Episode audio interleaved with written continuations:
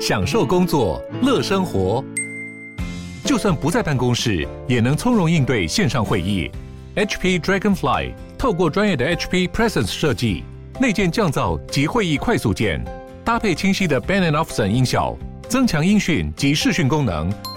HP Dragonfly 顶级商务笔电，采用 Windows 11专业版，让您在会议中享有最佳的视觉和听觉品质。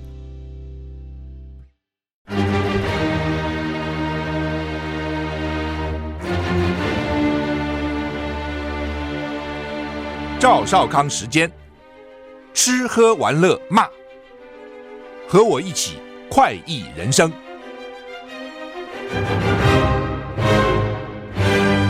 我是赵少康，欢迎你来到赵少康时间现呃时间的现场。台北股市现在下跌二十五点，哈，台股昨天上涨了五十五点八八点，收盘的时候涨零点三三个百分点，指数一六七四零，现在一六七一四，跌二十六点。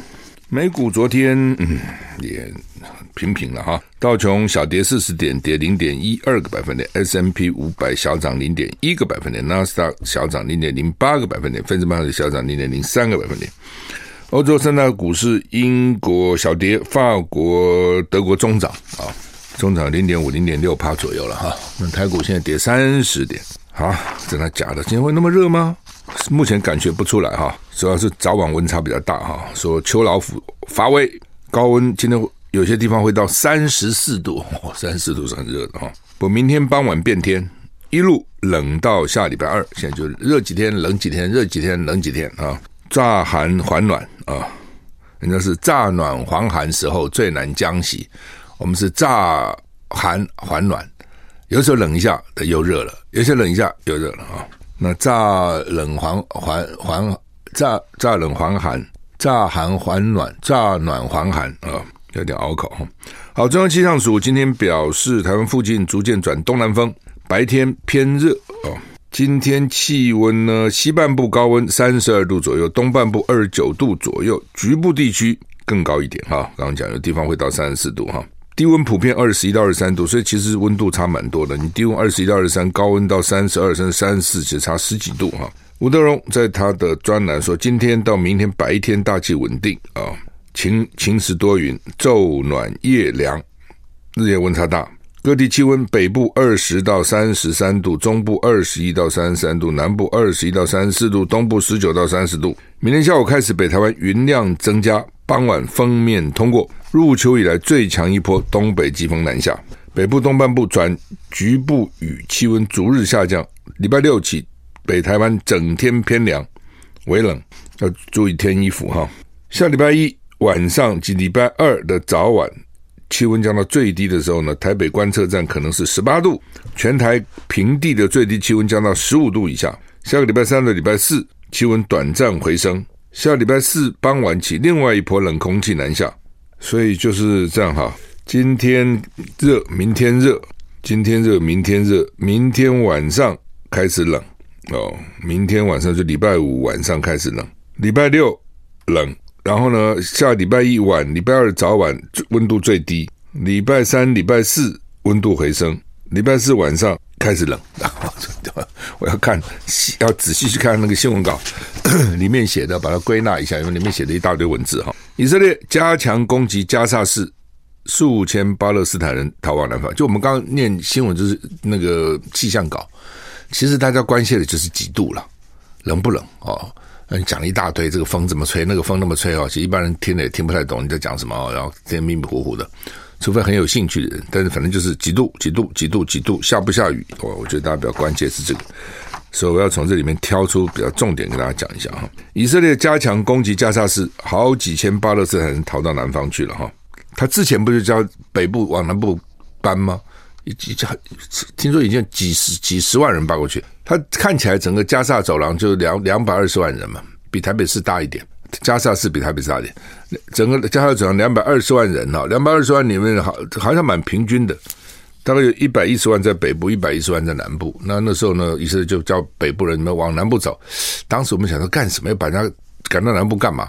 哦，他说要去炸毁这些地道哦。那当然了，就是说这些地道有的深到七八十公尺，这个阡陌纵横在里面哦，高高低低的。那以色列就说要他大概人家其实哈马斯早就知道以色列会来这这一手了，所以就搞到地下去哦。那以色列呢，反正就是先现在就是看起来就围起来找入口，从从用机器人啊，用什么反正这些现代技术找入口，入口里面然后就给你炸，往里面炸哈。那说他们已经知道指挥官在哪里了，哈马斯的指挥官就这次指挥这个这个去袭击以色列的。啊，已经在地下的某个地方，我们在围他啊！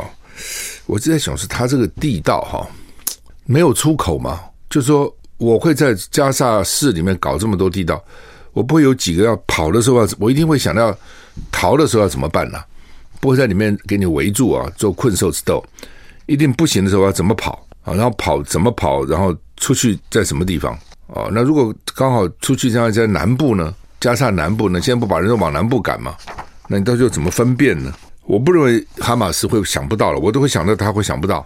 我若被围的时候，我该怎么办？所以这个仗还有的打哈，只是很惨烈了。CNN 报道，以色列国防军连续第五天打开疏散通道，加上南下的人数每天都在增加，加上北部数千人正在寻求安全。以色列国防部长礼拜二声称，以色列国防军位在加沙市中心。目标是那里的哈马斯基础设施跟指挥官。目前不清楚以色列到底在加沙市何处进行战斗。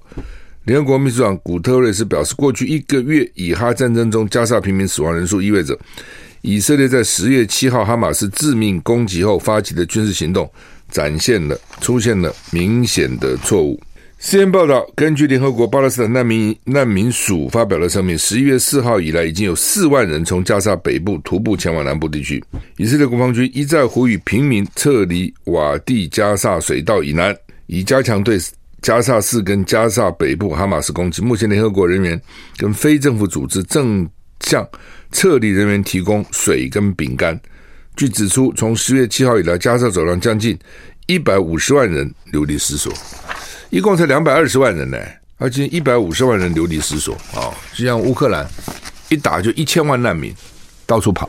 那现在那边最近战事焦灼了哈，说听说有些难民又想回回国，可能又回国哈，因为他在国外，你不能天天在国外干什么、吃什么、喝什么、做什么呢？啊，有些一定你可以想得出来，有些是要回国，但是但是回国又能做什么呢？哦，一定也是一塌糊涂嘛！哦，你看乌克兰已经打快两年了，这个以加萨。哈马斯以色列才打了一个月多一点哈，联合国说以哈皆犯战争罪，就两边各打五十大板了哈。当然了，你这个哈马斯先去打人家，再怎么样是不对的哈。你先去打人家啊，虽然呢以色列逼得你好像这个好像他已经没已经没有什么没有什么生存的空间，他只好打了哈。但是再怎么样，你去打人家，而且一开始第一节是死了一堆平民嘛，演唱会的人啊什么也都死了哈。以色列很恨了哈，而且是这种是有眼，他们是记仇的哈，以牙还牙，以眼还眼哈。联合国说，他们以色列跟哈马斯都犯战争罪。美国官员说，巴勒斯坦自治政府适合治理加沙。就大家现在可能也许还没有那么完全清楚，就是听不太懂。像巴巴勒斯坦自治政府的那个主席，不是前天被被人家暗杀嘛？他的一个，他的一个随扈死了嘛？就是他这个自治区有主席的哦，那大概是比较温和的。但另外还有一个哈马斯是一个恐怖组织的，上次选举的时候哈马斯赢了哦，所以现在政府很多都是这个哈马斯在掌控的啊。那 BBC 引述以色列军方消息报道，已经摧毁加沙至少一百三十个隧道竖井。以色列军方指出，战斗工兵正在摧毁敌人的武器，并且正在定位、暴露跟引爆隧道的竖井，就是进隧道的啊，垂垂直那个竖井。联合国人权事务专员说，以色列跟巴勒斯坦伊斯跟巴勒斯坦的伊斯兰运动组织哈马斯都犯下了战争罪。他说，巴勒斯坦继续扣押人质也是战争罪，以色列非法强行撤离平民也是战争罪。哈马斯上个月初突袭以色列南部，杀害一千四百人，并挟持大约两千四挟持两百四个人质。以色列随后报复，死亡人数已经超过一万人。美国近东事务助理国务卿李佛表示，巴勒斯坦自治政府无论有什么缺点，它都是西岸巴勒斯坦人的政府。我们确信，最终巴勒斯坦的声音跟愿望必须成为加沙冲突后治理跟安全的核心。李佛说，美国国务院正在考虑这些问题，并且希望尽早开始讨论。哎，就是说，虽然巴勒斯坦自治政府有很多问题，但是那怎么办呢？那是他的政府啊，就是这个意思啊，你不能不扶持他。那你不扶持他，就扶持一个恐怖组织哈马斯吧？意思是这样啊。所以呢，他必须成为加沙冲突后治理跟安全的核心啊。再怎么样，还是指的只只有只有支持他啊。胡塞武装击落美军死神无人机，哇，这死神无人机很贵的，我们不是要买四架吗？啊，四架就是两亿美金呢、以色列跟激进组织哈马斯冲突持续当中，黎巴嫩境内的真主党以及也门的胡塞武装都蠢蠢欲动，就是这些恐怖组织啊。一名美国国防部官员证实，哈，美国一个 MQ 九死神被打下来了。我们。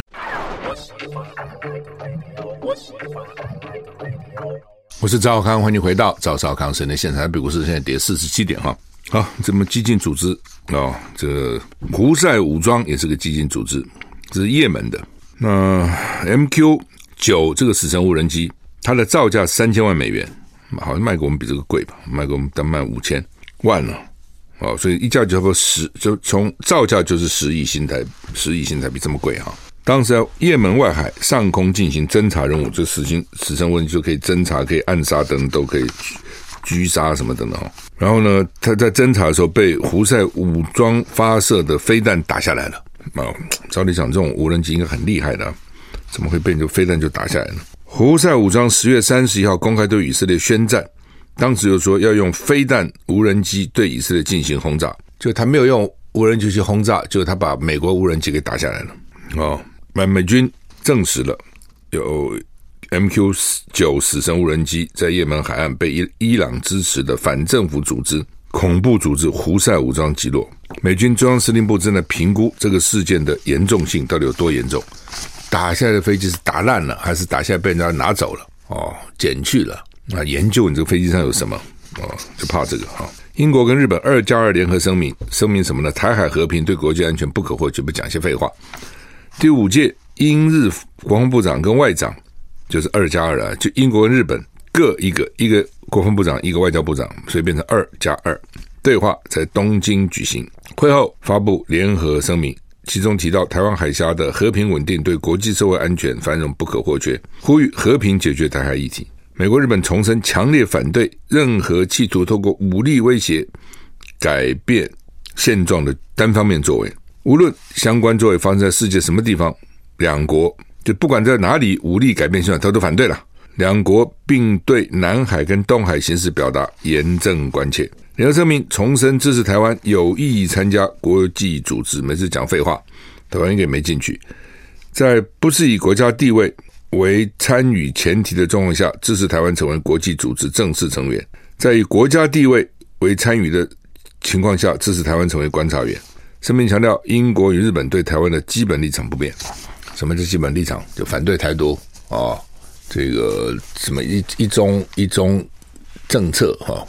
然后呢，就是说，如果说像联合国这种这种这种组织，以国家为地位的，是 statehood，s t a t h o o d，以 statehood 以国家地位为前提的呢，就支持你变成观察员，就像 W。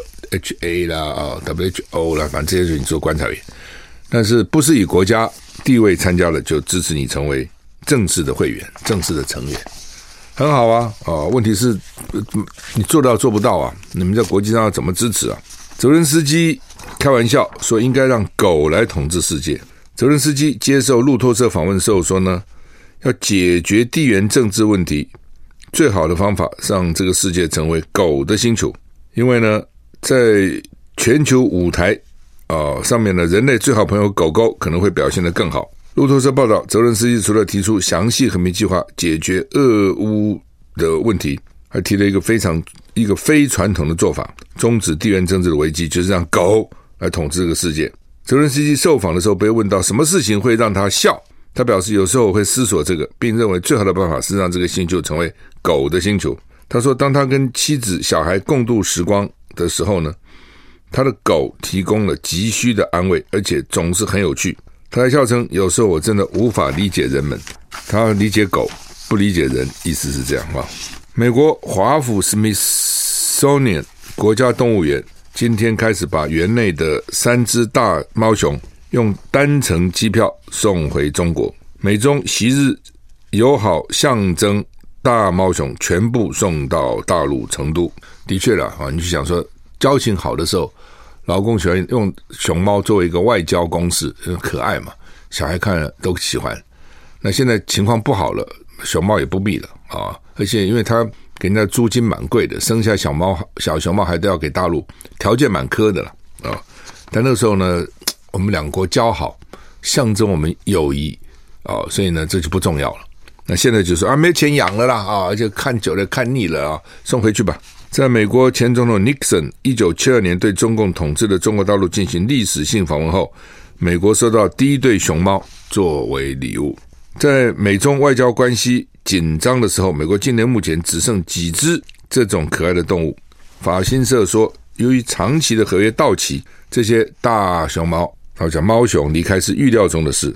尤其华府跟北京现在关系恶化，还有台湾议题发酵，大熊猫送回美国视为美中关系恶化的象征啊！我也觉得是这样，就是说，第一个，呃，我们关系不好，猫猫熊我也不要了。啊，而且还跟我要那么贵的价钱，生的猫小猫熊还是你的，算了哦。而且就说这种可爱的动物，从某个角度看呢，也是一种政治的象征啊。好，我们休息一下再回来。我是赵少康，欢迎你回到赵少康时间的现场。台北股市跌二十八点哈，呃，搞什么鬼啊？说有个台湾两个台湾男性观光客在南韩大邱投诉一个旅馆。投诉期间有很多抱怨哈，那所以大概不满这个旅馆，就在房里面大肆破坏，然后到处撒尿个狗啊，然后呢悄悄的退房。现在呢，南韩媒体都在登这个网络爆炸了哈，被称叫做“小便恐攻”，用尿去恐攻，出境了。业者求偿无门啊，那业者跟南韩媒体说，这两个台湾旅客啊订了两间房间，十月二十三号入住，二十六号离开。一间房间到处洒满了尿，包括床后面的墙面，它到底有多少尿啊？墙角到处都是尿，毛巾也都是尿，也弄湿了。马桶被湿纸巾彻底堵住啊！就反正故意破坏吧啊！所以旅馆人员花了好几天都没有办法把这个恶臭消除哈，完全换掉房里面的壁纸啊，要这个要重铺壁纸啦，特殊清扫啦等等哈，因为呢恶臭。取消的预约损失呢，业者求偿无门，所以公布监视的影像哈。警方说这个不是重大犯罪啊，哦，也没有办法说要做国际警察跨国合作，说呢等于目前只能用取得的各资，在这些这两个男子下次入境南韩的时候呢，收到通报啊，通通报也也不能也不不能把他怎样啊，他会说我尿急啊。朝鲜日报刊出截图啊，说这个男子叫做接院 Y U N 接前面一个接，反驳业者说法哦，他有留留言哦，反驳业者说是因为呢，那个旅馆老板娘是中国大陆老板娘，哇，这两岸就打起来，在韩国。那说老板娘发现冷气延长线插座上没有插上，一直很麻烦哦。栽赃他在房里尿尿，说不是他的尿，丢棉块导致马桶阻塞，不是也不是他干的啊。哦说他被栽赃的，我只是不解哦。延冷气延长线插座插头没插上，那没插上不是就不会有冷气了吗？那老板娘抱怨他什么？我不懂啊。就说没有冷气，他可以去抱怨没有冷气。老板娘说：“你这插头没插好吗？那插上不就好了吗？” 我不懂他是在在吵什么哈。南韩仁川国际机场一个航空公司承包商，因为航空公司经常外包哈，员工被逮捕了。他两年来从乘客行李里面。偷走价值大概新台币九百一十六万元的财财物，名贵包包啦、衣服啦等等。这名员工会在把行李运上机的过程当中，趁同事稍微休息啦，或是进行最后检查的时候呢，犯案。他基本上用零零零零跟一一一一两组号码解开行李密码锁，就他他他不是硬敲开的哈，他就尝试零零零零一一一，因为呢。你那个行李箱在卖给你的时候，好像都设零零零零比较多，就号码锁先设零零零，很多人大概就算了，懒得再去重播重设了。第二，有时候会忘掉啊，哦，就忘掉那个到底我当时设了什么？你到了国外都忘了才惨了，干脆就不改了，就零零零就零零零的吧。所以这人就你看，就是大就是用零零零的还真不少。另外就一一一容易记嘛，所以他就用这两个号码。我觉得这是给我们一个一个也是一个启启示了哈。他就用零零零跟一一一去打开，就偷了这么多东西。那如果你是二二，还是就打不开了啊？那而且常常成功打开，就会从里面偷。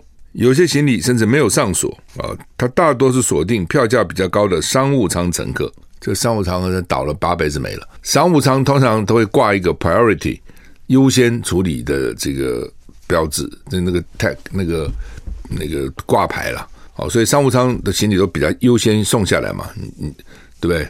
一定是进那个货仓的时候最后进了啊，然后比较容易先拿出来，然后先送啊。他两年来犯案超过两百次。得手的贵重物品及现现金超过新台币一千万，还有这个爱马仕包啦、香奈儿服饰啦等等。他说啊，他小偷是为了筹措生活费而偷窃，那很多赃物都已经卖了，废话都拿到网上去卖了哈，所以就很麻烦哈。你要不要上锁哈？我我有时候会哈，到了有一次到非洲，发觉那个锁坏了，那真麻烦死了，硬敲哎，那整个行李箱就没有了，就坏了。硬把你不打开怎么办呢？哦，所以有的后来想算算，有时候不上了。哦，那个锁，因为他运货的时候啊，只搬来搬去，摔来摔去，有时候那个锁可能会受到影响。哦，很多时候就算了，不上。那换句话说，那你出国的时候呢，第一个少用这个名贵的香。我现在发觉，第一个呢，大家出国都还用那个很有名的香，结果你的行李出来，他妈都是那个香，很多都是同一个牌子啊。有时候还分还被他拿错了，我行李还被他拿错过。哦，那就是不是故意的，就是拿错了嘛。哦，知道后来知道拿错还换了，那就当过好几天了。哦，为什么？因为都是那个牌啊，哦，有名的牌啊。那你用一个比较烂的牌呢，重复率反而比较低。哦，出国嘛，干嘛一定要拿那个好箱？只要那个箱子坚固，台湾其实很多箱子台湾做的还蛮坚固的。所以呢，第一个你不要用好箱，小偷你看专门瞄准商务舱，瞄准好箱子，好箱子里面装东西它会比较贵嘛。那另外就是真的名贵的东西就不要托运了，你托运哈。哎，不过有的时候也很难讲。我曾经很多年、很多年、很多年以前在香港买了还不错的牌子的那个洗发精啊，因为喜欢那个味道。买我我一买东西都买很多了哈，因为没你不常出去嘛。那时候台湾没有，也许买个八个、十个，到台湾都没有了，就就被就是在行李检查被被偷了嘛。到底在香港被偷，在台湾被偷，你搞不清楚，反正就不见了。所以好东西不要不要这个随随身放在这个行李箱里面哈。好，台股现在跌十点哈，台股跌十点，我们休息一下再回来。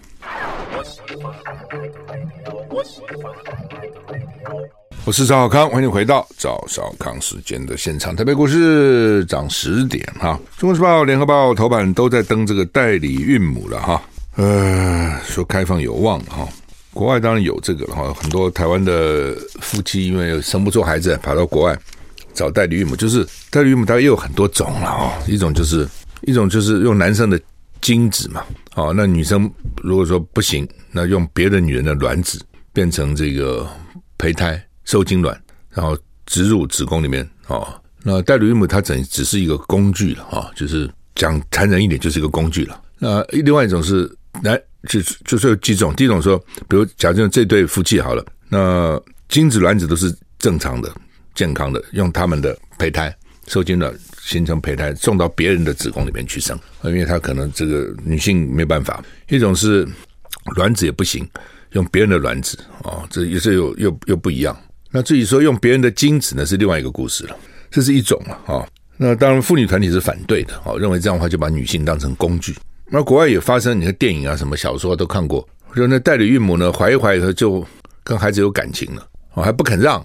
也有这种，所以这个它有点伦理上的问题啊、哦，就是说，因为女人怀孕那十个月，哎，慢慢跟孩子就产生感情了。特别如果是这卵子还是女的的话，那就它是它有一半呢是孩子，一半是他的，呃，另外一个，所以它这个中间有不同的组合了，不同的问题。那他现在所以被开是要给同婚，就同志了，因为同婚的他也想有孩子啊，哦，那如果是女女女女女性的同婚。也许他就去借个精哦，然后就怀了。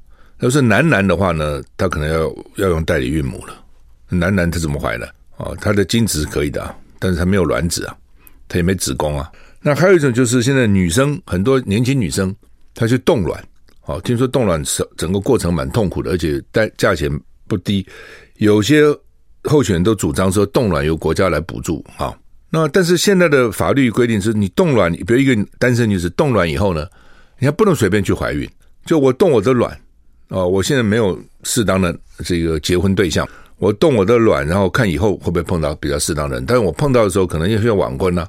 可能年纪已经不小了，那的卵品质可能没那么好，所以我年轻的时候把卵先取出来。但是还有一个问题就是说，你去取出来后，到底那个保存的过程有没有问题？能保存多久？哦，谁帮你保存？哦，那如果停电的时候，到底他们那个那个备用措施好不好？我觉得现在就搞不太清楚哈。好了，就算假设一切都没问题，那到了我要怀孕，我想怀孕的时候，可能。我年纪已经大了，但是我还是没有碰到合适的人呢、那这怎么办？那我想怀啊，那现在不准。现在你没有婚姻关系，不准你怀孕。就算这个卵是你的，也不准你。你说好不好？我去这个借个精啊，人家比如挑一个精子来，然后变成这个受精卵，然后胚胎种在我自己的子宫里，我想生，不行，现在不行。哦，那很多女子现在都去冻卵哦，在年轻女性朋友里面好像蛮多的。那他动了以后，这样能不能用又不一定，那就变成几种，每一种他将来遇到这个合适人结婚了，那他自己年纪大了，现在高龄产妇越来越多，或者高龄结婚越多，他想用这个卵，这是一种可以，你就结婚就可以。那不结就不行啊，他现在属于被放宽，就是不结，意思就我看这个状况是不结也可以了。哦，之前其实就有人在呼应，我也讲过，说是不结就不准怀孕是不合理的。哦，为什么？第一个，你现在是少子化。你现在不生了，对，他现在愿意冻卵，表示他还想生啊，只是他现在不适合生啊。那他想生就给他生嘛，那你就讲说不行，这是单亲家庭，哦，不健全。那么离婚的不是很多吗？现在离婚一大堆啊，现在结婚的没两对啊，三对就一个离的，对不对？那你离离婚那么一大堆，你管不到。那他现在单身，说我想要怀孕，你管他干嘛？呃，就一定不好吗？也不一定啊，哦，不一定他那个就不能够单身就。就不能把孩子教养好，也不一定啊。那这最我是觉得最大的目标就是说你，你现在少子化了嘛？你希望将来多一点孩子嘛？我看今天报纸是说，欧美有三成的小孩都是未生未婚怀孕，或是或是同性恋生的哦，就是这种哦，这个所谓同婚生的啊、哦。那所以如果是国外有三成，这比例蛮高的。哦他们说这样的话，台湾一年可以多五千个小孩，因为现在不生小孩了。最特时候，台湾一年有四十几万，哦，那现在去年只有十五万多啊。当然，十五万多五千其实 倍不多了啊、就是比例占的也不多了哈、可是呢，总是他们想生就给他生嘛。那他们说是柯文哲的政见呢，我是没有看到柯文哲真的这么细了啊。文哲因为找那个陈昭之哈，长期来之要推这个代理孕母制度了哈。我看到侯友谊这边就反对了哈。侯友谊就说呢，这个道德层面问题怎么解决了啊？那如果要有一个配一个妥妥善的方案，法规也要健全了哈，等等哈。这就是侯友谊哈，你去反对这个干嘛嘞？哦，你反对这个年轻人票跑光光嘛？哦，就是哎，这个东西是。不一定是每个年轻人都要自己去怀孕了，但他们总觉得这是我的身体，我自己的选择。年轻人就是这样想啊，就跟那个同性恋一样啊。蔡英文原来没到那么低，蔡英文怎么高起来了？就他支持同性恋嘛。诶，大家觉得说我不一定是同性恋呢、但是我支持同性恋有选择的权利啊。诶，那只有蔡英文啊，他这个支持，所以呢，我们就支持蔡英文。其实蔡英文的形象反转就从那个时候开始的。我们休息一下再回。I like 我是赵少康，欢迎你回到赵少康时间的现场。台北股市现在涨十一点哈。同性恋这个问题呢是很敏感的哈。那你看，甚至像美国，我们觉得很开放，但是还是很像共和党就坚决反对哈，因为基督教国家哈。那圣经上也有说了哈，是上帝是反对男跟男做可羞耻的事情，所以基督教就就宗教其实很反对。那我觉得那是一回事情哈。那只是为什么这个蔡我讲蔡英文为什么明那个形象？转变就是，哎，他支持同性恋，是不是每个人的同性恋？当然不是嘛，同性恋还是比例，我认为不会超过百分之十了哈。五百分之五啊，也许哈。但是年轻时代这跟上一辈时代不同的时候，年轻时代觉得这是他自己的选择，你管他干什么？他的选择，我我不是，但是我支持他有选择的权利嘛，这是年轻人的想法。啊，那你这些老一代的这个这个搞政治的，诶，蔡英文是有这样的看法，支持我选择的权利，我就支持他，就就这么简单。那代理孕母或是单身女子能不能生孩子又不一样，其实跟同性恋是不一样的，对不对？圣经上也没有反对啊。那你圣女玛圣母玛利亚不是她她有怀孕了吗？她没先生啊，她不就怀孕了吗？对不对？不生了耶稣吗？所以那你为什么你那还是圣圣女呢？那为什么你反对单身女子怀孕呢？当然，你可以说情况不同，我也知道当然情况不同，只是圣经上也没说反对这个嘛。圣经上明显讲反对男跟男干羞耻的事情，并没有反对一个女子去怀孕嘛，单单身女子怀孕嘛。好，所以宗我知道有些宗教他他说哎这不行，这有争议哈。但是我是支持的，我觉得假定说一个单身女子啊，她将来没有合适的，或者她根本不想结婚，但她想有个孩子啊，那我把我自己的卵，然后然后受精以后。种在我自己的子宫里面，我我怀孕，为什么不行呢？你阻挡要干什么？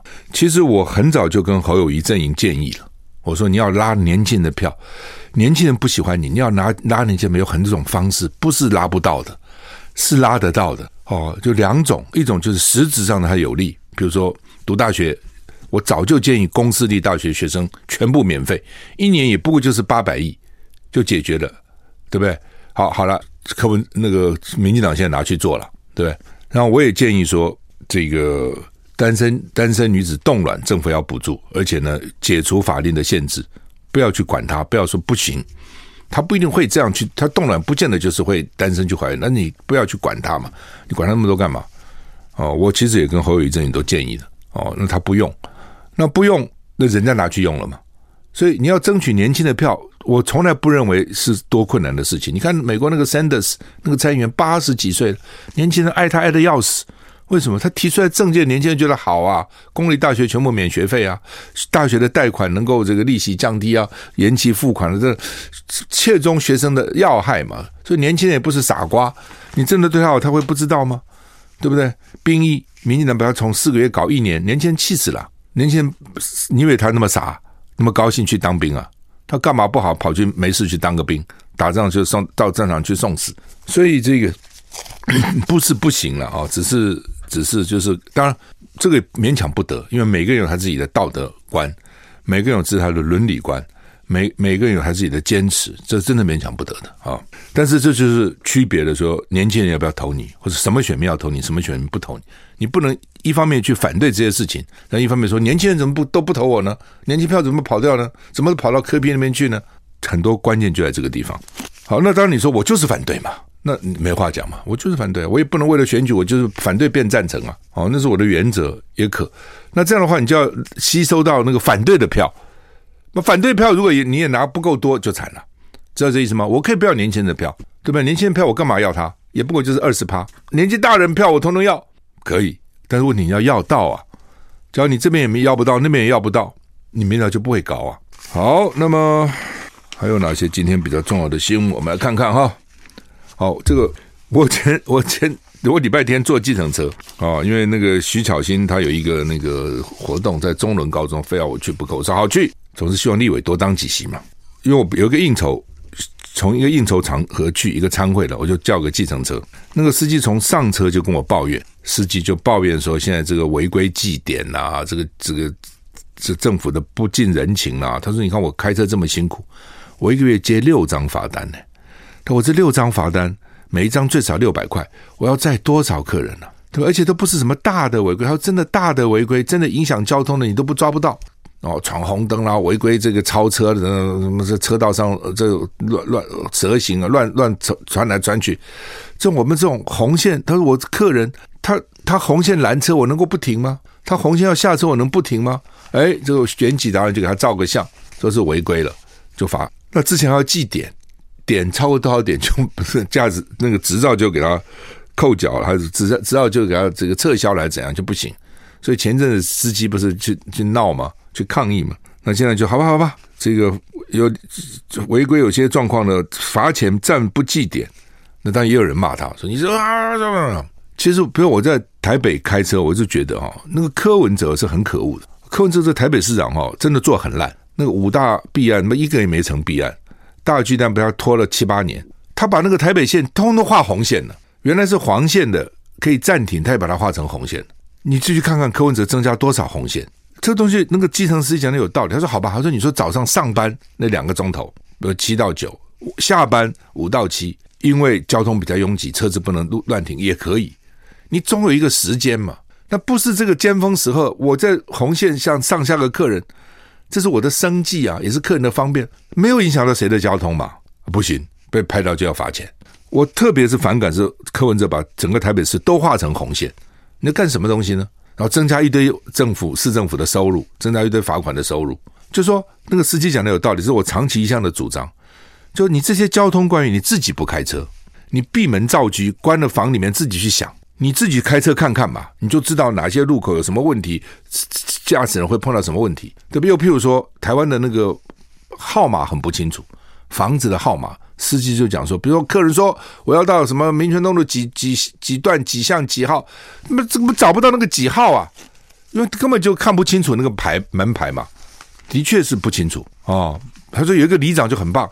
就在那个隔一段就告诉我们这是几几几号到几号，而且晚上又黑七八五也看不到，也没有反光标志，像这些啊都是蒋万可以做的哦。历任市长都不注意这些事情，小事，但是呢差 差得很远。你不要看驾驶安全，行人就安全嘛；驾驶不安全，行人就不安全嘛。好吧，我们今天时间到了，再见。